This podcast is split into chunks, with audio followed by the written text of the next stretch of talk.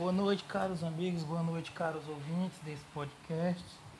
Eu sou Francisco Cássio Feitosa Fernandes e hoje, 24 de outubro de 2020, às 6h50, estou gravando um podcast para compartilhar com vocês a experiência que eu tive sobre a educação híbrida, né? essa nova forma de continuar mantendo os estudos né? nessa crise sanitária que a gente está tendo por recomendações da Organização Mundial da Saúde, é preferível que se faça seus trabalhos, se possível, em casa. E o campo pedagógico também não pode parar, né? até porque a educação é uma atividade essencial na formação de uma sociedade honesta, justa e próspera. E é o que se espera de os professores, se, se espera dos alunos, é que se adequem a essa nova forma de ensino.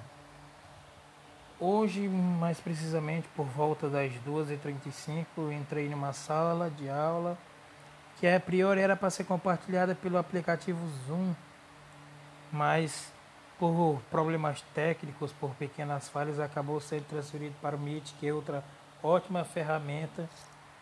E essa experiência foi de aprender a as tecnologias da educação. E os alunos também graduando na área da educação, trocaram experiências através de artigos. E foi um aprendizado muito significante, muito gratificante, principalmente para a gente que é estudante, que está se graduando também na área da educação, em específico na educação, curso de licenciatura em Ciências Biológicas pela Universidade Estadual do Maranhão. E Aprendi muito, aprendi muito. E o interessante é que nesses aplicativos, nessa ferramenta, você se sente numa sala de aula. Você debate, você troca ideias com os alunos, né? Não é, não tem aquele contato, aquele calor ambiente, aquele contato físico, mas você troca ideia vendo aqui o aluno e por uma coisa que já está tão intrínseca, tão adaptada na sociedade, que é o próprio telefone móvel, dispositivo móvel, né? E uma novidade, até porque a gente usa no cotidiano o dispositivo móvel, o telefone, para fazer uma ligação, para trocar uma mensagem, para ver, para dar um like em algo que você gostou numa rede social.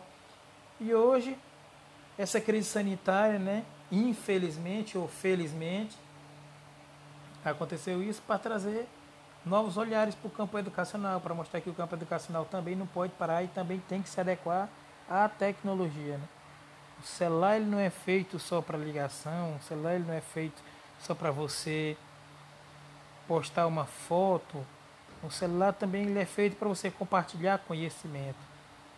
E uma experiência que eu tive foi de aprender, dentre esses artigos, relatos de professores falando que os alunos estão gostando muito desse tipo de ensino.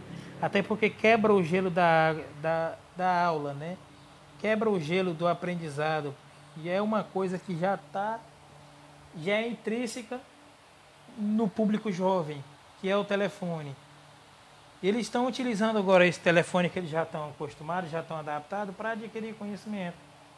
Então é uma mão lavando outra, né? Essa tecnologia no campo educacional forma, é, ela funciona de forma recíproca. Que os alunos aprendem, mas aprendem do que gostam. Os professores ensinam também com o que gosta, né? Porque um professor também nunca deixa de dar aquele seu joinha nos vídeos que curtem, compartilhar uma foto em família. E assim sucessivamente. Então, a experiência que eu tive foi de, de, de como se eu tivesse visto novos horizontes. Para que eu, graduando na educação, passasse a usar também essa ferramenta não só durante essa crise sanitária, mas pós-crise sanitária também, pós-pandemia. Porque aqui, a, a escola é um, passo, um espaço físico, mas que você mantém um, um tempo cronometrado. Suponhamos que 50 horas de, de 50 minutos de aula, uma hora de aula, né? E para você continuar mantendo a experiência, continuar mantendo o foco, continuar mantendo o entusiasmo do seu aluno fora da sala de aula, você pode usar esses aplicativos para passar mensagens para ele. E através desses aplicativos, como é no próprio telefone que eles já estão acostumados, você tem a certeza e a garantia de que eles vão te fazer, vão dar retorno àquilo que você quer ensinar para ele. Então é, um, é uma coisa que você aprende assim, que, que a primeiro momento é um baque, porque por óbvio por questões sociais, né? Ainda um, um país emergente, que nem o Brasil, um país subdesenvolvido, nem todos têm acesso a um celular, nem todos têm acesso a uma internet boa. Então fica meio que, entre aspas, dificultoso para todo mundo.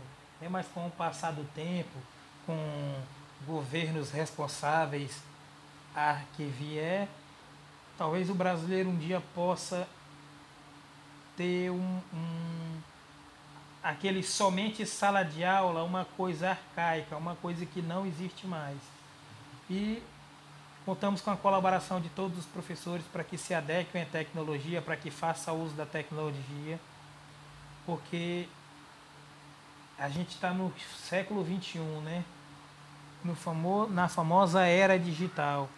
E a gente tem que se aproveitar dessa era para usar, não somente para compartilhar na Z, mas para compartilhar conhecimento, que é o que é mais importante, é o que mais necessita de uma sociedade justa, igual, livre e próspera.